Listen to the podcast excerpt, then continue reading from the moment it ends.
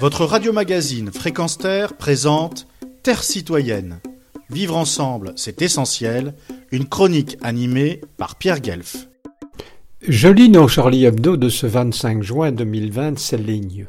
Quand on ment à ce point aux citoyens, le mince fil d'Ariane qui relie encore le pouvoir à la légitimité populaire risque de se rompre. Et dans un article de Jacques Littoer sous le titre À quoi servent les patrons?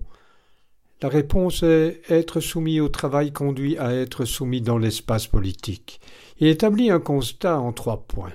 Le confinement aura démontré trois choses. Un, notre économie s'effondre dès qu'elle cesse de vendre des trucs inutiles à des gens surendettés. Deux, il est parfaitement possible de réduire fortement la pollution. Trois, les personnes les moins bien payées du pays sont les plus essentielles à son fonctionnement. Dans le même contexte, Charlie Hebdo dit encore que de nombreux cadres se sont rendus compte que tout tournait mieux sans eux et qu'ils étaient à la merci pour leurs besoins quotidiens de personnes à qui ils n'accordent guère de considération en temps normal, les caissiers, livreurs, éboueurs, etc. Mais la machine néolibérale s'est remise en route, et avec nos confrères nous pourrons chanter sur fond de l'international.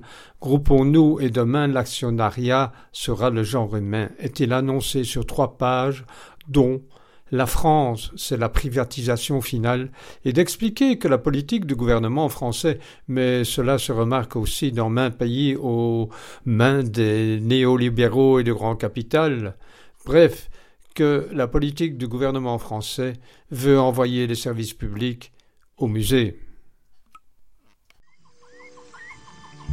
Retrouvez et podcastez cette chronique sur notre site fréquenceterre.com.